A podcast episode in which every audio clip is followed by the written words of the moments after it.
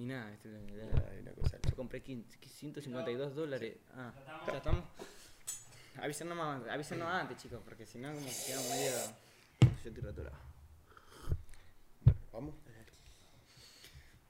Hola amigos, bienvenidos a otro episodio de Nexo Podcast. El tercero al hilo. que no es poco decir, viendo quién está y otra vez no sería posible sin los pibes. Hoy tiramos historia. Hoy tiramos un poquito, tiramos ahí.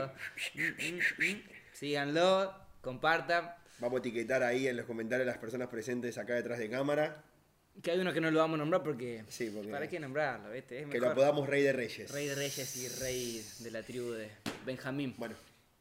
Amigos, tercera iglesia. Vamos que nos queda para rato todavía. Pero acompáñenos en esto que es Nexo Podcast.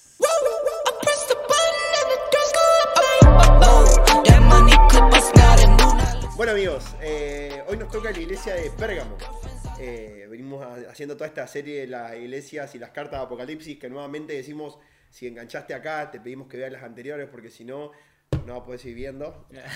Eh, para que vayas entendiendo un poco y, para repetir, como siempre lo hacemos, por qué estamos hablando sobre la iglesia de Apocalipsis. Creemos mm. que el Señor Jesús habló a estas iglesias como un mensaje que está vivo hoy, mm. que está vivo hoy, que es eh, realmente apto para la iglesia de este tiempo, pero recontra remil apto. O sea, como que va encajado a lo que están pasando en las iglesias hoy y para entender y prepararnos para cómo reaccionar en los últimos eh, tiempos. Es un mensaje que va que fue escrito para estas iglesias, pero que es válido para nosotros hoy. Sí o sí. Eh, esto que hablamos del podcast pasado de que Dios es un Dios de generaciones y que todo el tiempo se renueva y busca encontrarse con las nuevas generaciones y y vuelvo a repetir lo que ya les comentaba el, podcast pasado, y es que yo entiendo y yo quiero creer que es el tiempo de Dios diciendo, es momento de ustedes, es momento que entienden y encuentren y se encuentren en este mensaje y salgan bendecidos. Y algo piola sobre estos mensajes a las iglesias de que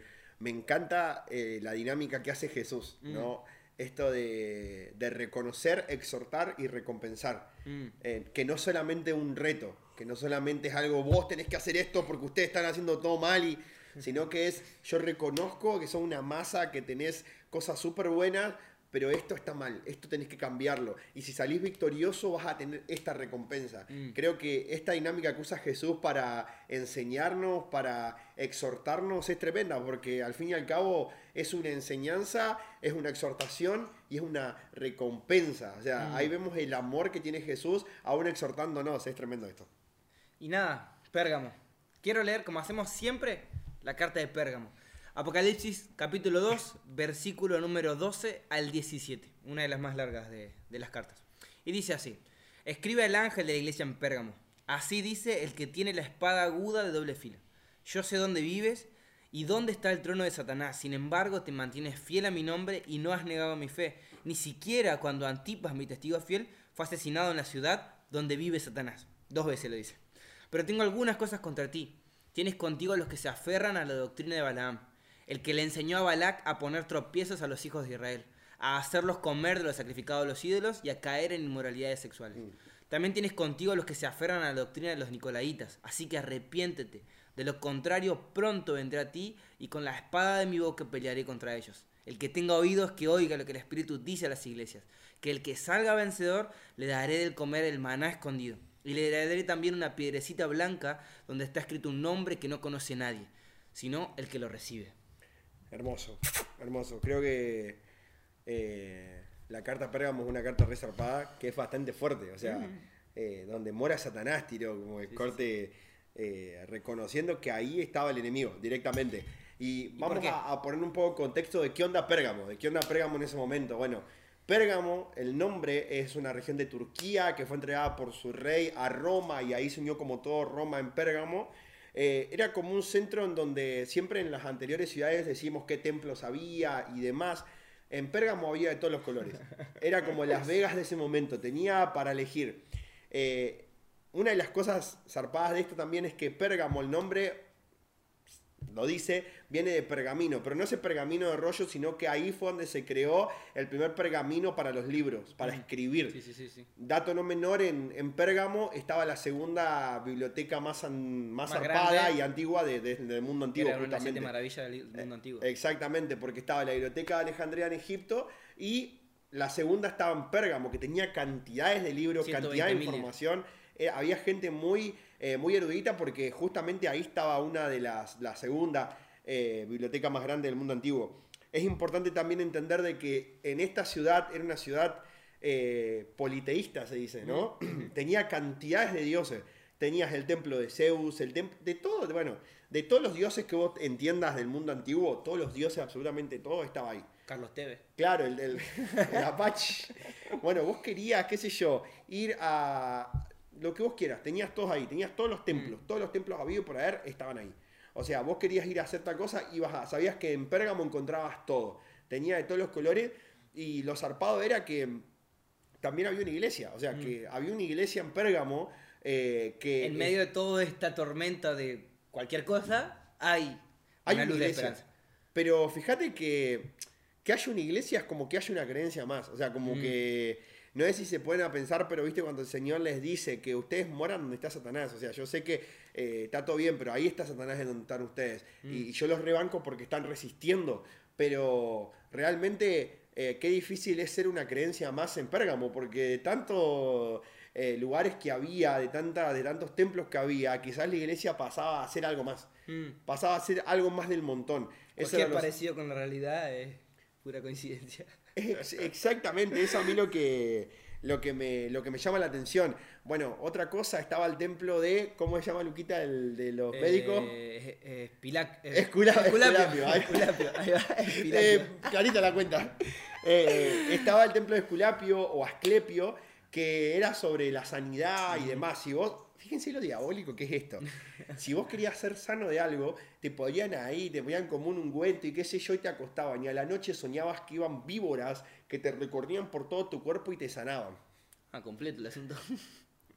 Eran víboras que se roscaban en tu cuerpo. No, más diabólico echar un poquito más de. Y por eso el, el- el símbolo de Esculapio de la medicina moderna es el báculo con las dos Exactamente. o sea, Por eso hoy el símbolo de la medicina, fíjense lo, lo- lo influencia, lo- la influencia que tuvo Pérgamo y todo lo que había en Pérgamo en, en el mundo. O sea, el símbolo de la medicina actual tiene este, el símbolo que tenía este dios. Y es tremendo esto porque mm, también había un templo, que esto es importante, había un templo para los políticos, para adorar al César, para adorar al político actual. Era como que era un templo dedicado especialmente para los hombres y para los políticos, para Mm. la política de ese momento. Eh, es impresionante porque cuántos, eh, cuántas personas hoy tienen como su diosa la política. mm, ¿no? Encontrar una solución en gente que no conoce la justicia. Y me llamó la atención y quise hacer un hincapié en esto porque era es muy fuerte cómo desde la antigüedad ya se busca una salida en la política. Ya se busca una salida en, en, ah, bueno, pero si asume tal gobernante vamos a estar mejor, si asume tal o cual, eh, si somos comunistas, si somos... eh, y todas estas cosas que eh, son totalmente terrenales y humanas. eh, que lo manejan personas que no conocen la justicia, porque la verdad la justicia la tiene Dios. Entonces algo que dijo el Guille Loforte la otra vez que justo lo enganché, es no le pidamos a gente que no entiende la justicia, a gente injusta, que haga cosas justas. mm. No podemos esperar de gente que no conoce la verdad, que haga cosas que tengan que ver con la verdad y justas, porque el único justo es Dios. Y menos si no están cerca de Él, ¿cómo vamos a esperar que hagan cosas justas? Entonces es impresionante cómo ya desde el mundo antiguo se, se buscaba un refugio mm. en la política. Y cómo nuestro refugio entendemos que es el Señor y el único juez justo que tiene la autoridad, el Rey de Reyes es nuestro Señor Jesús y nuestro Dios Padre que es el juez. Entonces eh, me llamó la atención esto, como que lo, lo- lo dejé marcado acá porque es importantísimo. Para, para cada cosa y para cada... Había para todos los gustos, esto que decís, de, de- el tamaño de... Yo podía elegir cuál era mi Dios en, en Pérgamo, y, y es muy parecido a lo que pasa hoy en día, pero yo hoy elijo cuál, qué Dios se adapta a lo que yo necesito, Mm. y en pos de lo que yo necesito, actúo. Eh, Y voy ahí, tac, tac, Sí, tac, sí, vas tanteando cuáles son las opciones y qué es lo mejor que hay para mí y acercarme. Y creo que ahí está la diferencia entre la iglesia y la sociedad de Pérgamo de ese entonces. En, en una sociedad donde eh, yo quiero esto, mi, mi Dios es el placer, entonces voy al templo de Afrodita, mi Dios es eh, el poder, es la autoridad, y voy a este templo, voy, pero el, llega a la iglesia, a Roma, con, con este cambio de paradigma que es, eh, yo me amoldo a mi Dios, mi Dios es esto, y yo camino atrás de mi Dios, más de ir yo buscando alguno que se acomode a mis circunstancias.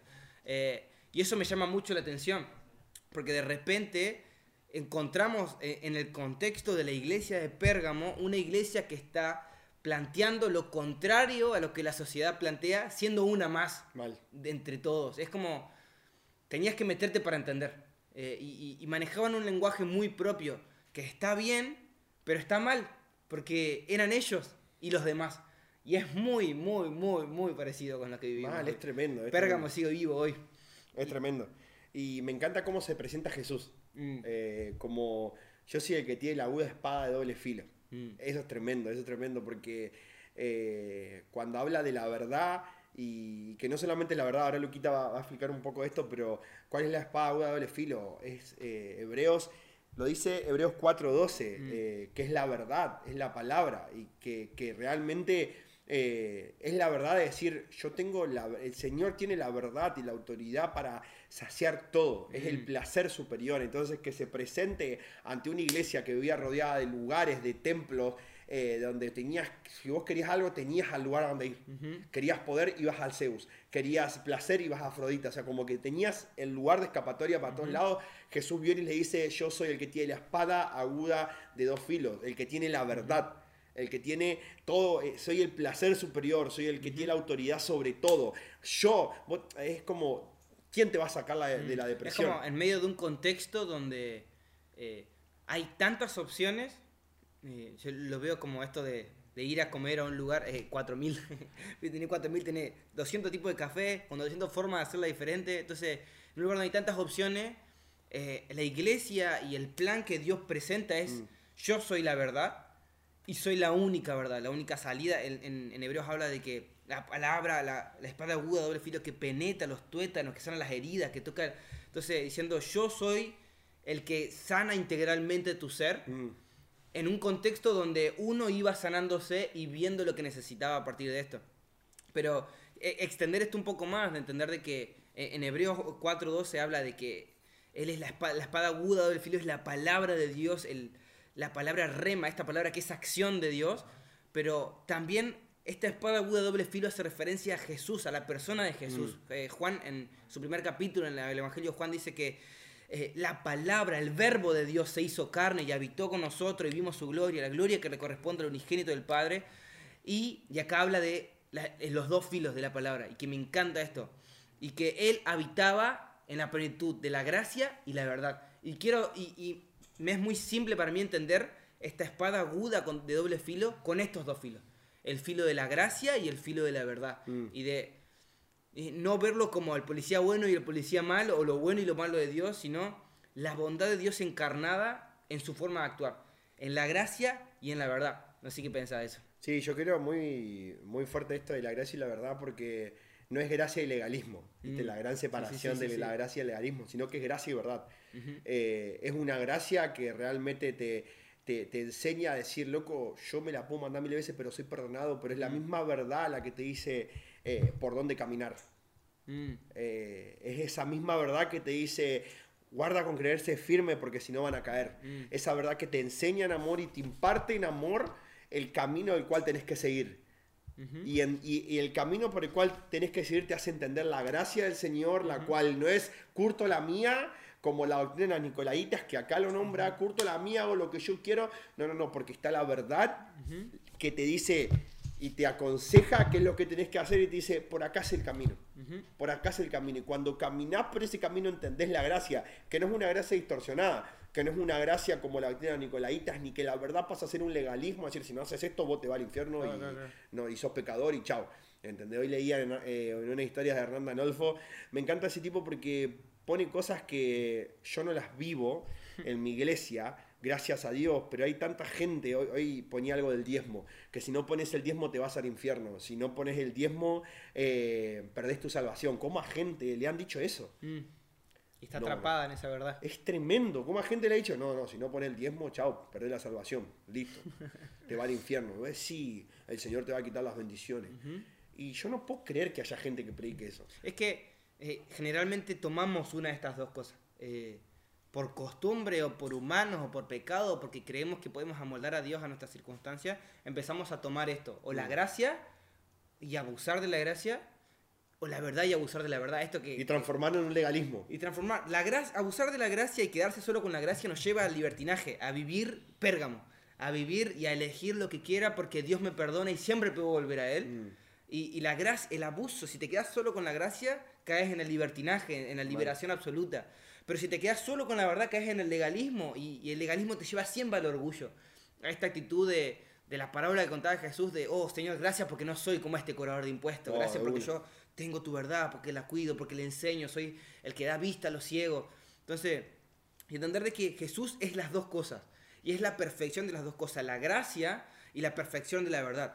Eh, me gusta esta frase que la, eh, la anoté de Mariano Senegal. La gracia te levanta y la verdad te dice no peques más. No, es muy zarpado porque es así. Y, y esto de que la gracia te lleva al lugar donde puedes ser corregido. La gracia te lleva al lugar donde la verdad te puede corregir. No, Entonces, entender estas dos, estas dos facetas que es Jesús. Eh, y vuelvo al ejemplo que di eh, cuando hablamos de Esmirna la semana pasada. No son dos personas que se pelean en cada una en la esquina de un ring, estos que aman la gracia y viven por la gracia, estos que viven por la verdad, sino que son las dos cosas. Es la pasta hervida y con salsa, va junto, siempre va junto. El entender a Jesús con la gracia y la verdad. Eh, y es ese amor, el amor de Jesús que viene para salvación, y- pero es la verdad y la justicia que viene para la libertad. Claro. Eh, solo con la verdad es que somos libres. Y qué fuerte sería si que el Señor nos dé eh, todo lo que pedimos, ¿no? Eh, volviendo a esto de la iglesia de Pérgamo, cómo había todo, vos necesitabas algo y ibas. Mm, Y qué fuerte sería un Dios que te dé todo lo que pedís, mm, ¿no? Qué peligroso. Eh, muy peligroso. Porque hoy entiendo que el Señor no nos da siempre lo que pedimos, sino lo que necesitamos. Mm, Eh, eso es importantísimo. También es algo que siento que a la iglesia de Pérgamo le ha afectado mucho esto de entender de que vive en una ciudad, está en un contexto donde vos querés algo, vas y lo buscas. mm, Vas y, lo- y sabés que lo pedís y lo tenés. ¿Entendés? Pero un Dios, tenemos un Dios que no siempre te da lo que pedimos porque nos da lo que necesitamos. Mm. ¿Entendés? No siempre te da una armadura, pero te da una onda. mm. Y eso es lo que necesitabas en ese momento. ¿Entendés? Como que me llama mucho la atención esto también, eh, de cómo la iglesia de Pérgamo en ese momento eh, tenía que realmente sostenerse en lo que necesitaban. Mm, Y, sí y- y morir a un contexto, y, y esto nos lleva mucho al contexto de hoy, de que estamos en una sociedad súper que quiero esto, quiero esto, quiero esto, quiero esto, quiero lo otro, quiero lo otro. El, el consumismo tan fuerte que nos hace necesitar cosas que no necesitamos realmente. Mm. Eh, y creo que muchas veces lo trasladamos a Dios. Muchas veces nuestro consumismo humano lo trasladamos al cielo y decimos, Señor, quiero esto, porque esto me va a solucionar. Quiero esto, Señor, eh, pido que me, que me dejes, y, y mira que lo voy a trasladar, esto de, Señor, te- no quiero compararme más. Señor, no quiero, quiero perdonar realmente, quiero perdonar. Es un ejemplo que dio Andrés Speaker, es quiero perdonar, Señor. Quiero perdonar, yo quiero que me pueda perdonar a las personas que tengo que perdonar y listo, sacarme la cabeza. Y el Señor a un momento te va a decir, no, tu problema es la envidia. Y como a veces nosotros pensamos que necesitamos decir, bueno, eh, voy a hacer esto, voy a hacer esto y ya está. Como que Queremos saco- saber qué necesitamos. Exactamente. Pensamos que, bueno, Señor, esto y listo. Ya está, Señor. Yo quiero perdonar y ayudarme, pero el Señor sabe realmente cuál es la raíz. Mm. ¿Entendés? Entonces, muchas veces pedimos algo, pero no es lo que necesitamos. Y el Señor nos da realmente en el tiempo correcto lo que necesitamos. Y por eso muchas veces nos frustramos y decimos, Señor, pero yo estoy pidiendo un montón. Y muchas veces necesitamos eso.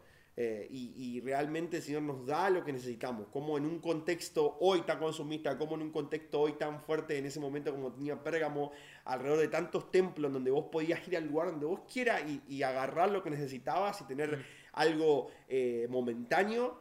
eh, ellos tenían que vivir diciendo, Señor, danos lo que necesitamos, no lo que te pedimos. Mm. Es Y- fuertísimo. Y la gente de Pérgamo entendía esto. Eh, hablamos cada, en cada una de las iglesias y vamos a hacer especial énfasis en esto. eh, que en los nombres de Jesús está la esperanza del, del creyente. Mm. En, en cómo Jesús se elige manifestar, en cómo Jesús elige con la ternura de Jesús manifestarse a sus iglesias, es que está guardada la esperanza del creyente. Porque como hablábamos en, en los dos podcasts pasados, cuando los, eh, los efesios escuchaban eh, el, el- el Jesús diciendo, eh, aquí el que tiene las siete estrellas en su mano, ellos sabían que era hablaba, Mm. sabían a quién hacía referencia, lo mismo con los esmirnos, cuando le decía el que estuvo muerto y ha vuelto a vivir, y ahora eh, mostrándose como el que tiene la espada aguda doble filo, como ese que se mueve en gracia y en verdad, los, la- esta gente de Pérgamo entendía, entendía lo que estaban hablando, porque habían entendido cómo vivir esa realidad. Y, y el ejemplo es Antipas. Antipas acá habla que dice, y, y no has negado mi fe, ni siquiera cuando Antipas, mi testigo fiel, lo mataron. La, la historia of the record, o sea, que no está grabada, eh, y que forma parte de la tradición oral de, de los cristianos, habla de que Antipas, en medio de en una- una situación, en medio de una multitud, que llega el emperador, y todos se arrodillan frente al emperador, queda expuesto porque queda parado, queda de pie, porque no iba a negar su fe. Y que en ese momento muchos de sus compañeros cristianos eh, le dicen, el mundo está contra ti. O sea, Antipas, el mundo está contra ti. Y él dice, entonces yo estoy contra el mundo. Y bueno, la historia cuenta que él es asado adentro de un toro, toro de metal, que estaba, que, o sea, él- lo meten adentro de un toro de metal de tamaño real y lo prenden fuego. Y lo van asando y esa era una tortura que hacían para que, que la piel quede pegado al, al metal ardiendo. Entonces, ellos tenían fresco esta realidad y sabían que la faceta de la verdad de Jesús los llevaba a vivir de una forma radical. Mm. Entonces no era nada nuevo para ellos. El problema, eh, el problema de, lo- de la gente de, de Pérgamo no era... eh, Es más, el Señor admira su capacidad para sobreponerse y resistir la presión exterior. Se- eh, admira y le dice, eh, conozco lo que hacen, sé dónde viven y, y admiro cómo se han mantenido fiel, aun cuando Antipo pasó esto, aun que viven en, el- en la ciudad de Satanás. Admiro cómo se han mantenido fiel, pero señala cómo han permitido una influencia del mundo en su interior. Mal. Es una iglesia que se ha enfocado tanto en defenderse, en poner barricadas exteriores, que se ha olvidado de la esencia de quiénes son y de lo que está pasando adentro. Por eso señala a, los nicolaitas, por eso señala a Balaam, y, y no es nada lejos de la realidad. En, en- en esa época, en la antigüedad, en Pérgamo, en Pérgamo específicamente, cuando uno hacía, buscaba algo en el templo de un, de un dios, había dos formas de, de tener un sacrificio. La primera, que eran parte del mismo sacrificio. Una era eh, llevar comida, traer una comida especial y dedicarla a los ídolos y comerla, que eso era parte de que uno eh, consumía la esencia del dios. Sí, y segundo, en, en cada templo había distintos eh, eh, profetisas y, y gente que trabajaba en ese templo. Entonces, si yo quería ir al templo de Zeus, tenía que ir, llevar algo de comer, cocinarlo ahí, comerlo ahí, ser parte de eso y después tener relaciones sexuales con los sacerdotes de ese lugar. Hombres y mujeres, había de dos colores, Sí, también no, vete, no. que era una cosa de loco. Así que, que no, no es nada lejos de hoy. Y, y- y traspasaba la realidad de hoy. Mal. Hoy no tenemos templos a Zeus, o hay, ¿no? Hay por ahí. Pero todo lo que Satanás hizo en ese entonces físicamente, hoy lo hace con ideales. ¿Y ¿Cuántas personas rinden su vida al dinero?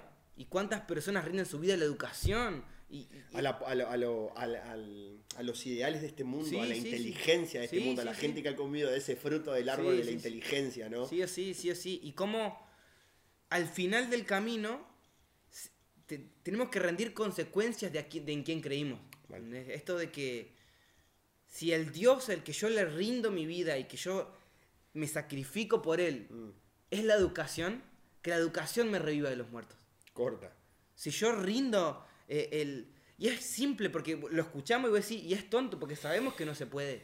Pero hay gente que lo cree y que se desvive y muere por el dinero. Pero que se desvive y muere. Yo, a mí me pasó muy cerca, no a un grado quizás súper zarpado con el tema de la política, pero hubo un tiempo que me obsesioné mucho y como que me metí fuerte en el tema de Mm. la política. Eh, discutía mucho con gente en la escuela, con compañeras, con profesoras. Eh, hasta una vez me llegué a agarrar con una profesora porque tenía un fondo del Che Guevara en el coso y me agarré con toda, me empecé a decir de todo. Eh, por, por Twitter me peleaba con cantidad de gente. Si vos estás viendo y me peleé con vos, te pido perdón. Eh, pero me ha agarrado cantidad de gente defendiendo un ideal Mm. que poco y mucho puede hacer por mí, Claro. ¿entendés? Eh, pensando que lo que yo pensaba estaba bien y que eso no iba a salvar y totalmente nefasto. O sea, Mm. yo si y quiero hablarte a vos que quizás estás en este tiempo como full metido en la política, entendiendo, no te voy a negar de que la política es importante, el Evangelio del Reino es un Evangelio político. Eh, que Jesús venga a reinar es política, porque va a ser un rey, mm. pero es entenderlo de qué lado somos militantes. No somos militantes con una bandera y con una cacerola. Hay que salir a defender los derechos, pero no somos, eso, ese no es nuestro lugar. Mm. Nosotros somos militantes en oración.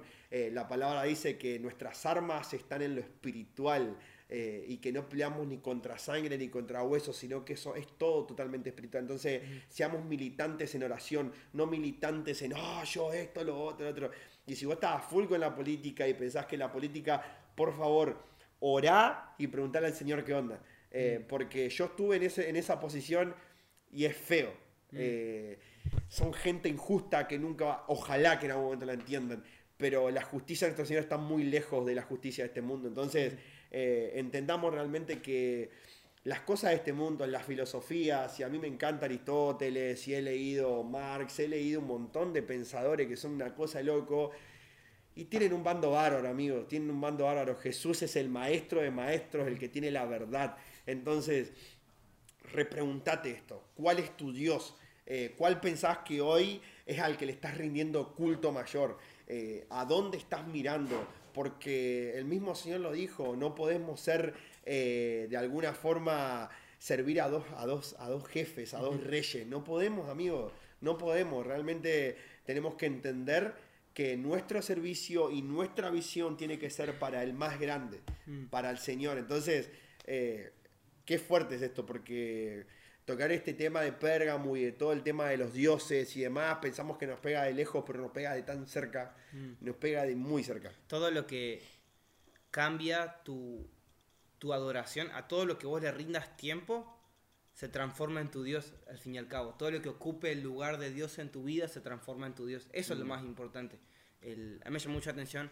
Una persona una vez me dijo que de lo que te la pasás hablando es de lo que está lleno. Oh, y es lo que a vos le rendís tu adoración. Y, y, para la gente de Pérgamo era muy... Que Jesús haya nombrado a Antipas. Para ellos era muy importante. Antipas era el, el, obispo de Pérgamo, el verdadero de Pérgamo y, él se ganó este lugar en la sala de, la fama de la fe, en Hebreos 11. En Hebreos 11 habla de, lo, tengo acá, dice, eh, otros, eh,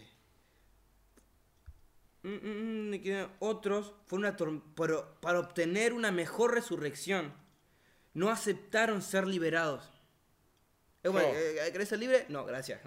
No, no, no, porque yo espero. Otros por, por buscar una mejor resurrección no aceptaron ser liberados. Otros sufrieron burlas, azotes, hasta cadenas, cárceles, apedreados, aserrados. ¿Para obtener qué? Una mejor resurrección.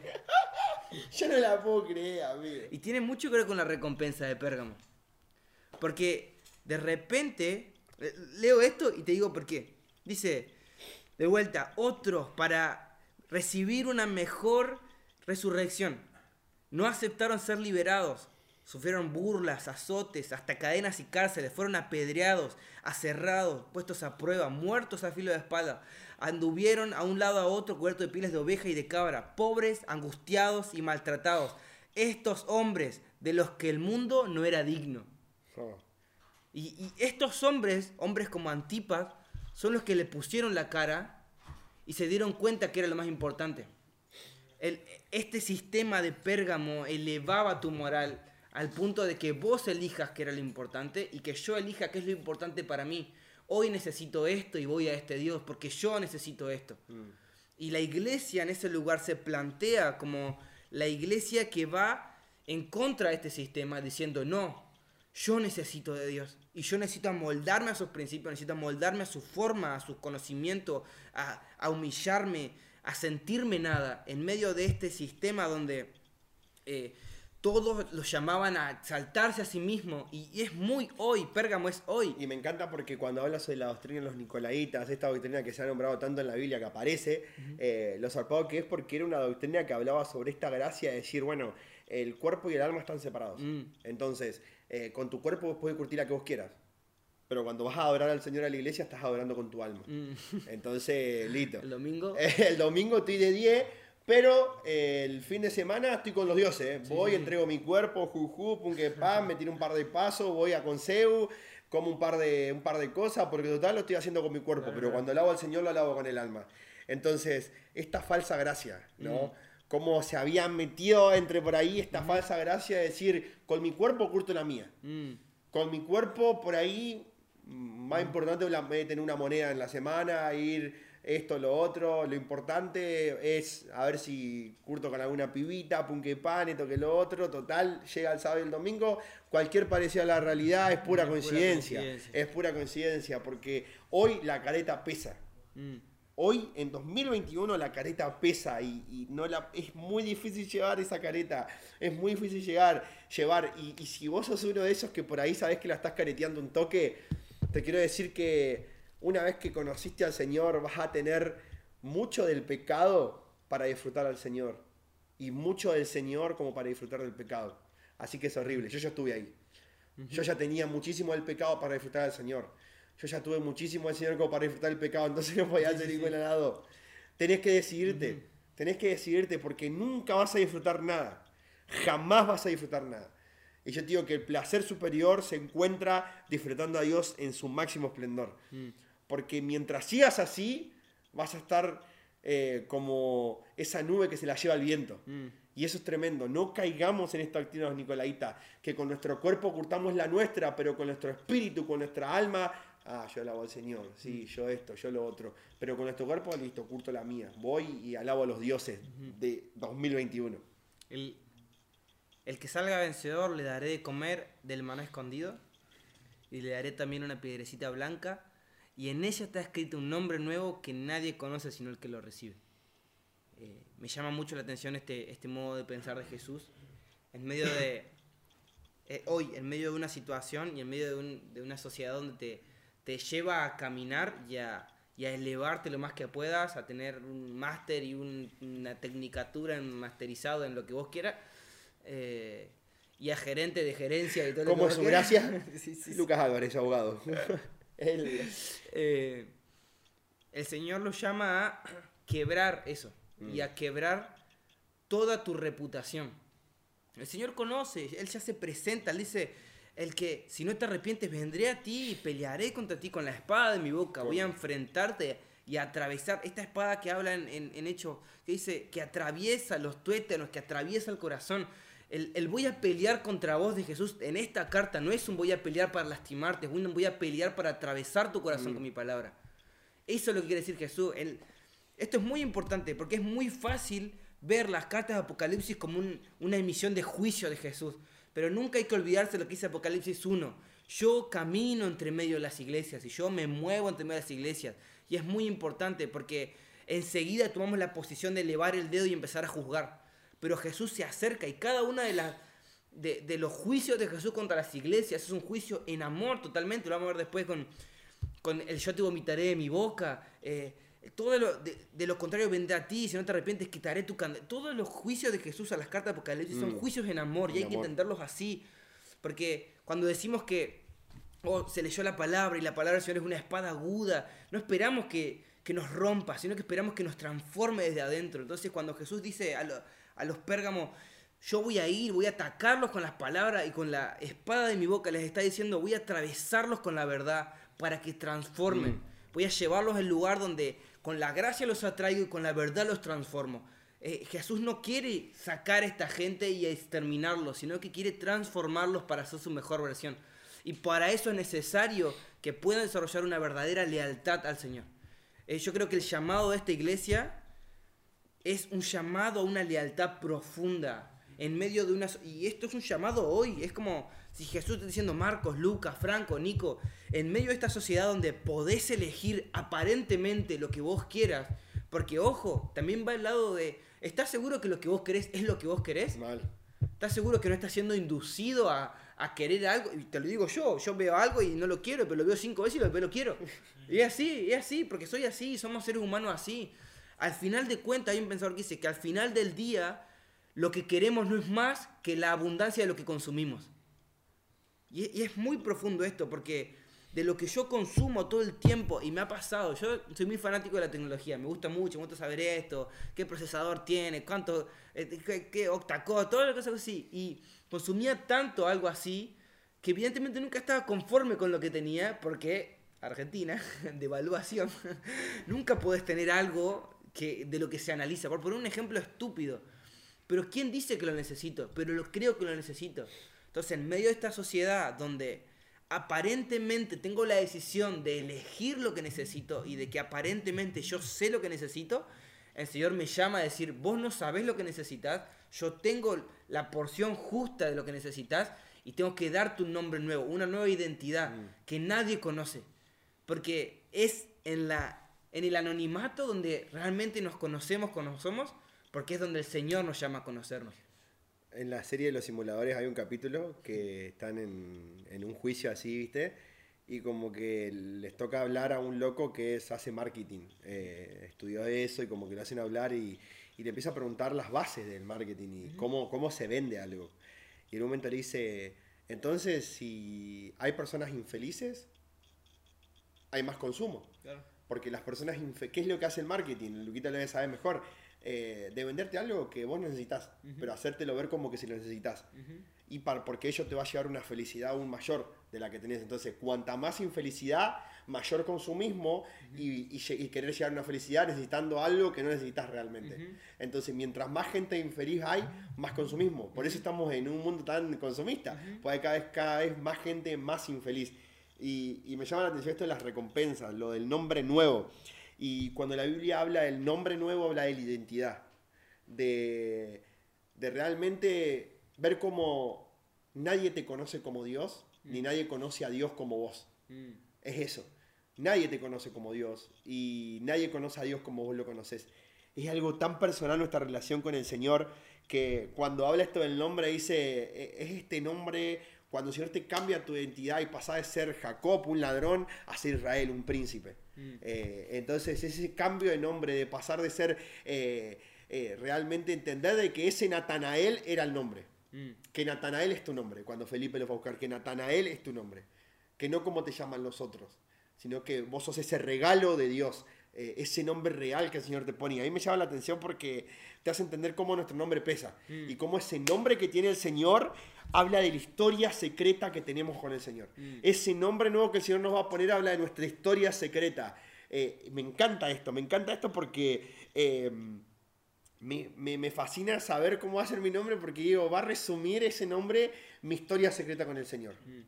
Todo lo que yo hablé con el Señor cuando nadie me vio, todo lo que eh, Él habló conmigo, todo lo que Él me dijo, todo lo que yo le dije, esa historia que formé en los secretos con el Señor, esa va a ser mi identidad, ese va a ser mi nombre. Él va a poner una identidad y un nombre nuevo, va a cambiar mi nombre y va a poner un nombre que Él me da con el significado que Él tiene para mí. Mm. Eh, me encanta esta canción, dice, ¿quién dices que soy? Señor, ¿quién decís que soy? Y Él nos va a decir, yo pienso de vos esto.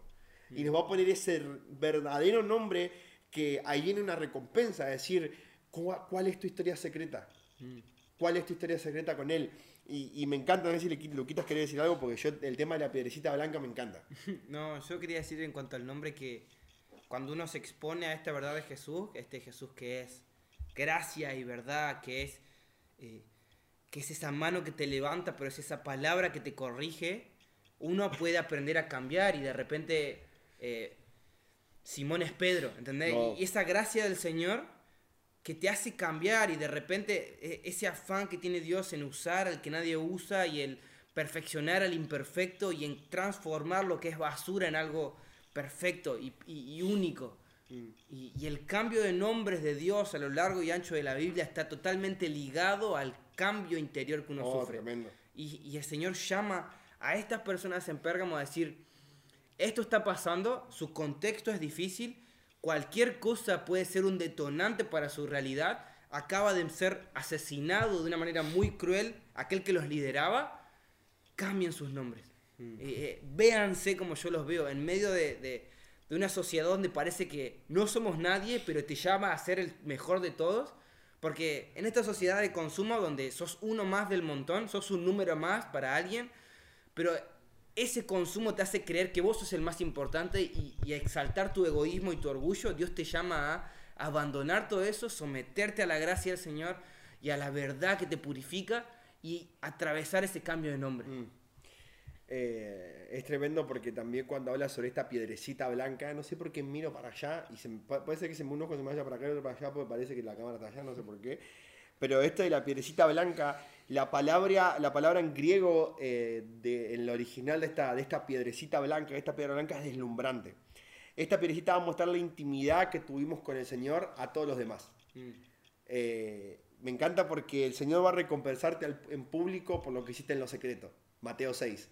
Eh, yo creo que esta palabra puede aplicar para hoy, pero siento muy fuerte que se aplica para esto. El Señor va a recompensarte en público por lo que hiciste en lo secreto. Esta piedrita blanca va a resplandecer según cuánta haya sido tu intimidad y tu vida en secreto con el Señor. Ah, no, Marcos, pero eso es la recompensa.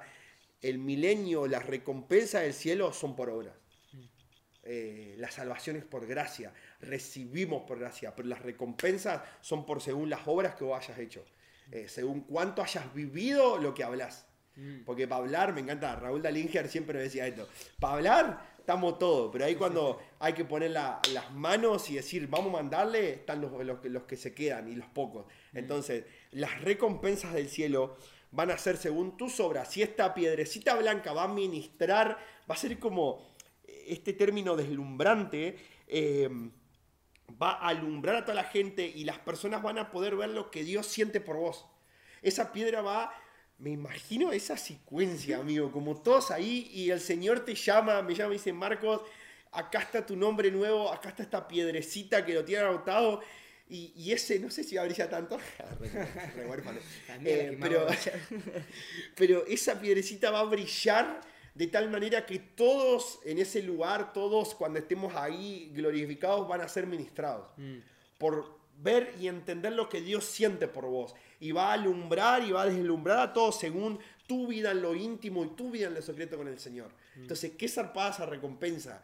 Vos decís, ah, bueno, quiero decirte que todo lo que vos orás en intimidad, y si quizás vos venís orando una banda, venís eh, sembrando y decís, pero no pasa nada, no veo fruto de mi familia, veo que sigue todo mal, no, yo estoy orando un montón, estoy yendo en intimidad, no siento nada, está todo, quiero decirte que tengas paciencia y perseveres, porque el Señor siempre va a recompensarte y lo que vos estás sembrando en lo íntimo, estás echando raíces, echando raíces para que el árbol empiece a crecer, pero perseverá y tené paciencia, porque el Señor va a hacer que, como va a ser en este tiempo, en el milenio, cuando nos dé esta piedrecita blanca y todo alumbre y las personas sean ministradas, por lo que Dios siente por nosotros y por nuestra relación con Dios, también lo va a hacer en tu familia.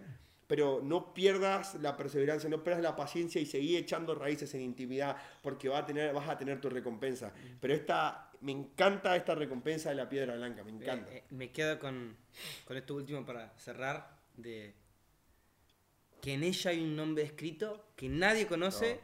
solo el que lo recibe y el que lo da, evidentemente. Y, y este detalle de... eh, el Señor nunca deja de mostrarse como el amado de nuestro alma Mm. y, y como el deseado, como el que busca ser deseado. Y este detalle de, de amado, ¿entendés? De yo te pongo un nombre que solo yo conozco y que vos conocés. Ese, ese secreto íntimo de alguien es algo que se cultiva. Y, y siempre tengo esta pregunta cada vez que leo alguna recompensa. Yo todos los días estoy subiendo eh, alguna recompensa eh, a mi Instagram. Y es esto de, ¿serán... Yo no peleo por esto y no camino en esto si esa recompensa no es una recompensa para mí. Mm.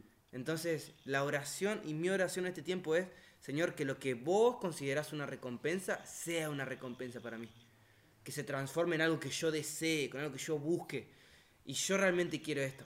Esto de una piedra que, que muestre una piedra de que, que la forjé en la intimidad, que fui transformándola y agrandándola o no en la intimidad. Entender de que todo lo que hacemos en el reino de los cielos.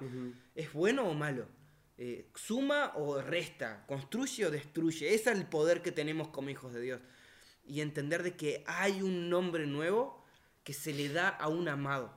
Eh, eh, esos nombres nuevos que, que conoces con, con tu pareja, con un amigo íntimo, con, con alguien que está cerca, que es, es una mirada cómplice, ¿entendés? Como eso que vos y él, vos y él, vos y él. eh, y es algo que va a ser muy especial porque en medio de la multitud, como le pasó a Antipas, vas a ser seleccionado. Y va a ser algo que de vos y el Señor, vos y el. Señor, vos y el Señor. Bien hecho, buen servo y fiel. Sobre poco has sido fiel, sobre mucho te pondré. Y con eso terminamos. Sí o sí. No hay, no hay, no hay que agregarle No nada. queda nada más. Eh, creo que el mensaje a esta iglesia fue tremendo y, y nos habla mucho del, hoy. O sea, creo que fue muy certera. Pérgamo está vivo hoy, Exactamente. más vivo que nunca.